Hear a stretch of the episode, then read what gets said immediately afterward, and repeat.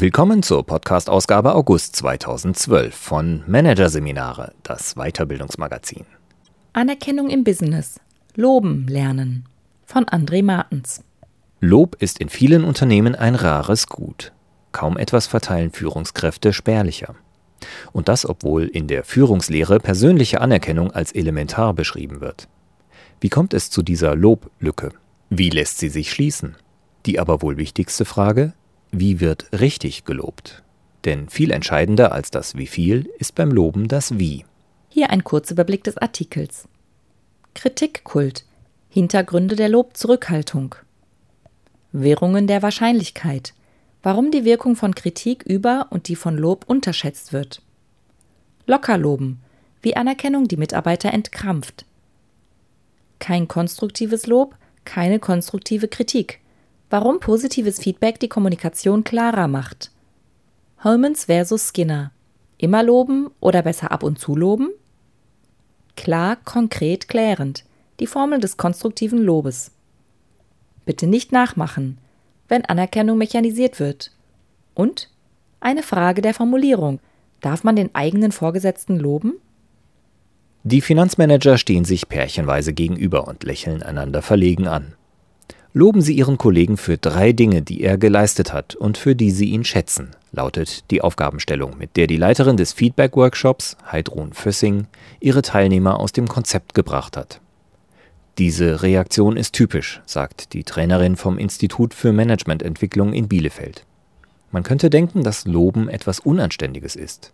Ungewohnt ist es auf jeden Fall. Eine Beobachtung, die sich verallgemeinern lässt. Anscheinend geht vielen Führungskräften ein Lob nur selten über die Lippen. In einer groß angelegten Studie, für die das Wissenschaftliche Institut des Krankenversicherers AOK 28.000 Beschäftigte aus 147 Unternehmen befragt hat, gaben 55 Prozent an, von ihrem Vorgesetzten nie oder nur selten gelobt zu werden. Das aktuelle Ergebnis passt ins Bild, das Untersuchungen seit Jahren zeichnen die deutsche Unternehmenswelt zwar nicht als Loblehrer, aber zumindest als lobarmer Raum. Eigentlich merkwürdig, denn immerhin gilt die Anerkennung von Leistungen durch sprachliche oder körpersprachliche Ausdrucksmittel, so die fachlich korrekte Definition des Lobs, in der modernen Führungslehre als eines der wichtigsten Instrumente überhaupt. Kaum ein Führungsratgeber, der nicht die Bedeutung persönlicher Anerkennung betont, kaum ein Managementprofessor, der das Lob nicht preist. Wahrscheinlich gibt es kein Führungsinstrument, bei dem die Kluft zwischen Theorie und Praxis, zwischen zugeschriebener Bedeutung und tatsächlicher Anwendung so groß ist wie beim Lob. Wie kommt es zu dieser Loblücke? Eine wichtige Rolle spielt die Kultur, ist Hans-Peter Erb von der Universität Hamburg überzeugt. Auch wenn es nach Schubladendenken klingt, sagt der Professor für Sozialpsychologie, am Stereotyp des kritischen Deutschen, der auf das Negative fokussiert, ist mehr als nur ein Körnchen Wahrheit. Besonders bewusst wird Erb dies immer wieder, wenn er in Amerika arbeitet. Egal wie schlecht ein Vortrag war, in den USA meldet sich immer einer, der etwas zu loben weiß. In Deutschland sei das genau umgekehrt. Egal wie gut ein Vortrag war, einer der Zuhörer findet etwas, das sich kritisieren lässt. In Deutschland herrscht eine Kritikkultur, man könnte gar von einem Kritikkult sprechen. Diese kulturelle Prägung lässt sich, auch wenn Führungslehre und Literatur das nahelegen, nicht so einfach abschütteln. Unter anderem aufgrund der Statistik oder besser gesagt eines statistischen Phänomens, das Nichtwissenschaftler normalerweise nicht auf dem Schirm haben. Die Regression zur Mitte. Nach jedem extrem ausgefallenen Messwert liegt der nächste Messwert wieder näher am Durchschnitt, benennt es Psychologe Erb. Übertragen auf die Arbeitswelt bedeutet das, Zeigt ein Mitarbeiter eine außergewöhnlich gute Leistung, ist es sehr wahrscheinlich, dass seine nächste Leistung im Vergleich abfällt. Nach einer sehr schlechten Leistung wird er das nächste Mal aller Voraussicht nach eine bessere zeigen. Da Menschen aber nicht statistisch, sondern ich-bezogen denken, so Erb, zieht die Führungskraft, die den Mitarbeiter gelobt hat, leicht die Schlussfolgerung, anscheinend haben meine Worte nichts bewirkt.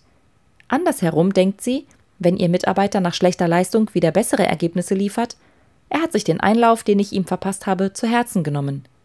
Kritik kommt an, Lob läuft ins Leere, so die irrtümliche Lehre. Tatsächlich setzt Lob im Menschen eine ganze Menge in Gang. Es zählt zu den stärksten psychoaktiven Stimulanzen, die wir kennen, sagt Professor Christian E. Elger vom Universitätsklinikum Bonn. Lob stimuliert das Belohnungssystem, das dann einen Botenstoffcocktail aus Dopamin, einer Energiedroge, endogenen Opioiden, also Wohlfühlbotenstoffen, und dem Kooperationsbotenstoff Oxytocin produziert. Dessen Wirkung? Arbeitsfreude, der Gemeinschaftsgeist und sogar Gedächtnisleistung steigen, erklärt der Neurowissenschaftler. Zudem fördere der Cocktail die Entspannung.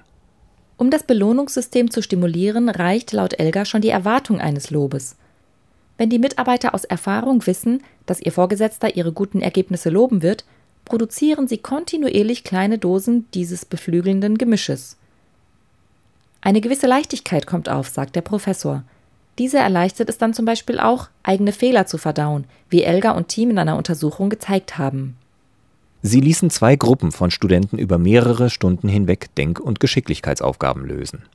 Die Mitglieder der einen Gruppe wurden dabei für gute Ergebnisse von den Versuchsleitern immer wieder einmal gelobt, die der anderen erhielten gar kein Feedback.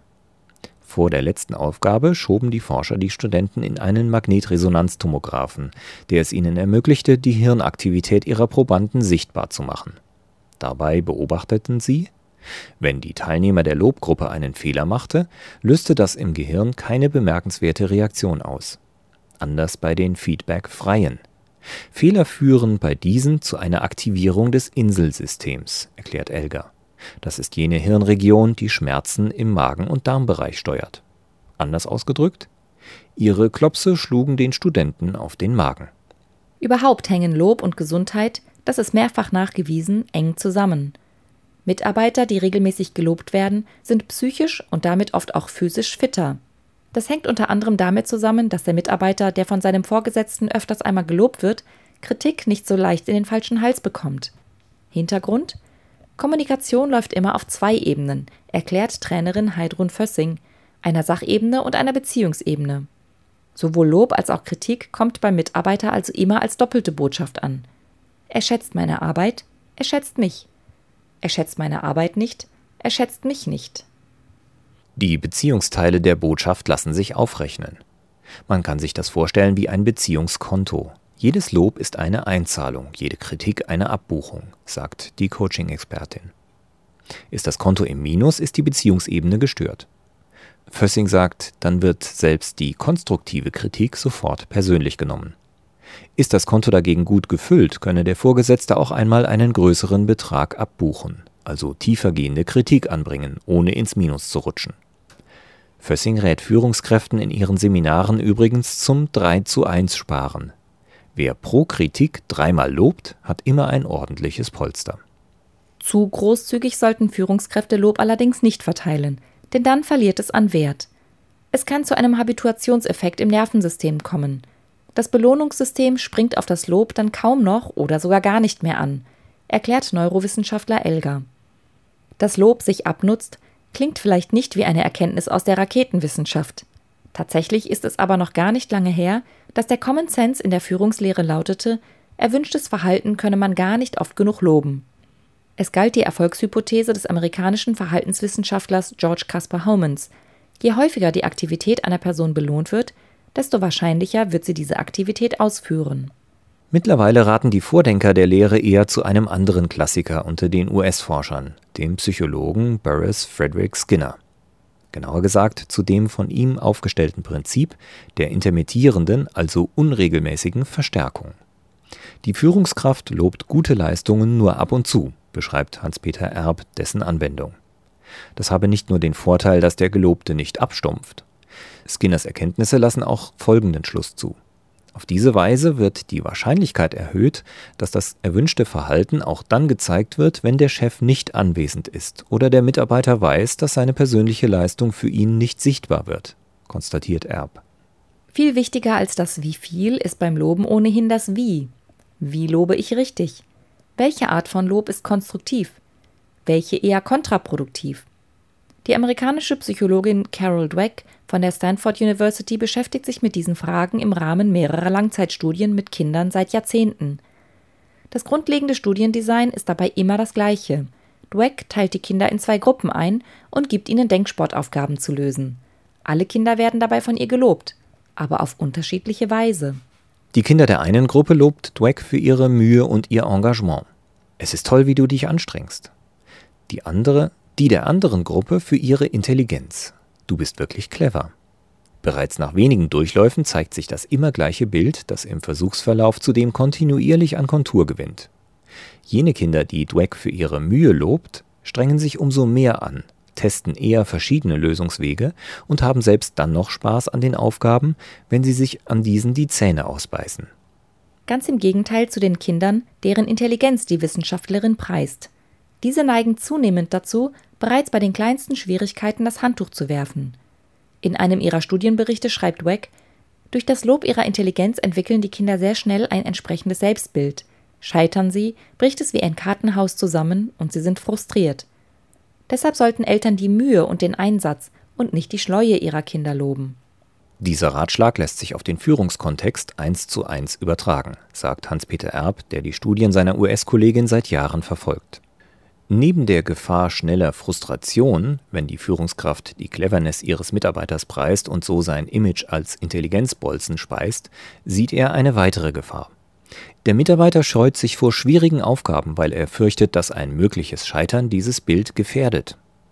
Andersherum kann Lob aber auch kränken, und zwar dann, wenn der Vorgesetzte den Mitarbeiter immer wieder für die Erfüllung von Aufgaben lobt, die ihn nicht fordern. Denn die Anerkennung versteht der Mitarbeiter dann leicht so, dass ein Vorgesetzter ihm schwierigere Aufgaben nicht zutraut. Ein im Vorbeigehen dahingeworfenes Gut gemacht mag gut gemeint sein, kommt beim Mitarbeiter aber oft nicht gut an, sagt die Münchner Beraterin und Coach Julia Andrasch Kaiser. Sie rät Führungskräften zum, wie sie es nennt, erklärenden Lob. Dem Mitarbeiter muss genau klar werden, für welche Leistung er gelobt wird und aus welchen Gründen sein Vorgesetzter diese als besonders ansieht. Das hat mehrere Vorteile. Erstens, die dezidierte Auseinandersetzung mit der Leistung wird als Wertschätzung empfunden, sagt Andrasch Kaiser. Zweitens, der Beschäftigte erhält eine Art Blaupause für Verhalten, mit dem er glänzen kann. Drittens, erklärendes Lob klingt immer anders und nutzt sich daher, Stichwort Habituationseffekt, nicht so schnell ab. Je konkreter, desto besser, ist der eine Teil der Formel des konstruktiven Lobes. Der andere lautet, je schneller, desto besser. Aus der Verhaltensforschung ist bekannt, dass Verhalten umso wahrscheinlicher wiederholt wird, je unmittelbarer es, zum Beispiel eben durch mündliche Anerkennung, belohnt wird. Hinzu kommt, dass beim zeitlich nicht verzögerten Lob die Freude des Laudators über die erkannte Leistung noch warm ist. Diese Gefühle spürt der Mitarbeiter, sagt Coach Andrasch Kaiser. Dadurch weiß er, dass das Lob authentisch ist. Einer, der die Logik des Lobens verinnerlicht hat, ist Leonard Lauder, ehemals CEO des Kosmetikkonzerns Estee Lauder. Er schlenderte gerne durch die Läden und schaute den Verkäuferinnen zu. Beobachtete er eine, die einen besonders guten Job machte, ging er zu ihr hin und stellte sich vor. Entschuldigen Sie bitte die Störung. Ich bin Leonard Lauder. Ich habe eben mitbekommen, wie Sie die Kundin beraten haben. Das haben Sie hervorragend gemacht. Dass Lauders Worte bei den Mitarbeiterinnen runtergingen wie Öl, liegt auf der Hand. Je unerwarteter und damit ungewöhnlicher ein Lob ist, desto stärker aktiviert es das Belohnungszentrum, konstatiert Neurowissenschaftler Elgar. Gleichzeitig brenne sich so ein Reiz außerhalb der Reihe besonders tief ins Gedächtnis ein und wirke somit lange nach. Bildlich ausgedrückt, den anerkennenden Klaps vom Geschäftsführer spürt man jahrelang als warmes Gefühl auf der Schulter. Die Führungskräfte der obersten Ebenen selbst werden wenig gelobt. Das liegt in der Natur der Sache. Denn Lob fließt innerhalb der Hierarchie von oben nach unten. Hintergrund? Wer einen anderen lobt, erhebt sich in den Stand einer Jury, stellt sich damit im Prinzip über ihn, erklärt Kommunikationsexpertin Heidrun Fössing. Deshalb empfinde man es als unpassend, dem eigenen Vorgesetzten Anerkennung zu zollen. Und deshalb würde dieser es wahrscheinlich auch tatsächlich als unangemessen empfinden. Außer wenn der Mitarbeiter den richtigen Ton trifft. Das Wichtigste beim vorgesetzten Lob ist die persönliche Relativierung, sagt Fössing. Etwa so. Ich finde meiner Meinung nach, für mein Empfinden, haben Sie das großartig gemacht, Chef. Auch die eigene Person sollte man, insbesondere als selten gelobte Führungskraft, auf der persönlichen Lobliste nicht vergessen. Selbstlob gibt dem Selbstwertgefühl Auftrieb, erklärt Psychologe Erb. Um vor der eigenen Person glaubhaft zu wirken, sei es ratsam, sich auf Entwicklungen zu konzentrieren und Kontraste herzustellen, aller vor einem halben Jahr hätte ich das so noch nicht hinbekommen. Laut sagen sollte man solche Sätze freilich nicht, denn dann stinkt Eigenlob bekanntlich. Stilles Eigenlob dagegen stärkt. Und verändert vielleicht auch die Wahrnehmung. Um andere wertzuschätzen und mithin ehrlich loben zu können, muss ich mich selbst wertschätzen können, sagt Coach Julia Andrasch-Kaiser. Insofern ist Selbstlob ein Mittel, um die Loblücke ein Stück weit zu schließen.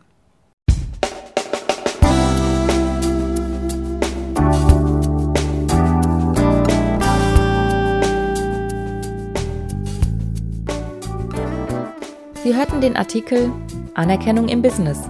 Loben lernen von André Martens aus der Ausgabe August 2012 von Managerseminare, produziert von Voiceletter. Weitere Podcasts aus der aktuellen Ausgabe behandeln die Themen Generation Y, die tatsächlich anderen und Managementmethode Effectuation, Planen ohne Plan. Weitere interessante Inhalte finden Sie auf der Homepage unter managerseminare.de und im Newsblog unter managerseminare.de/blog.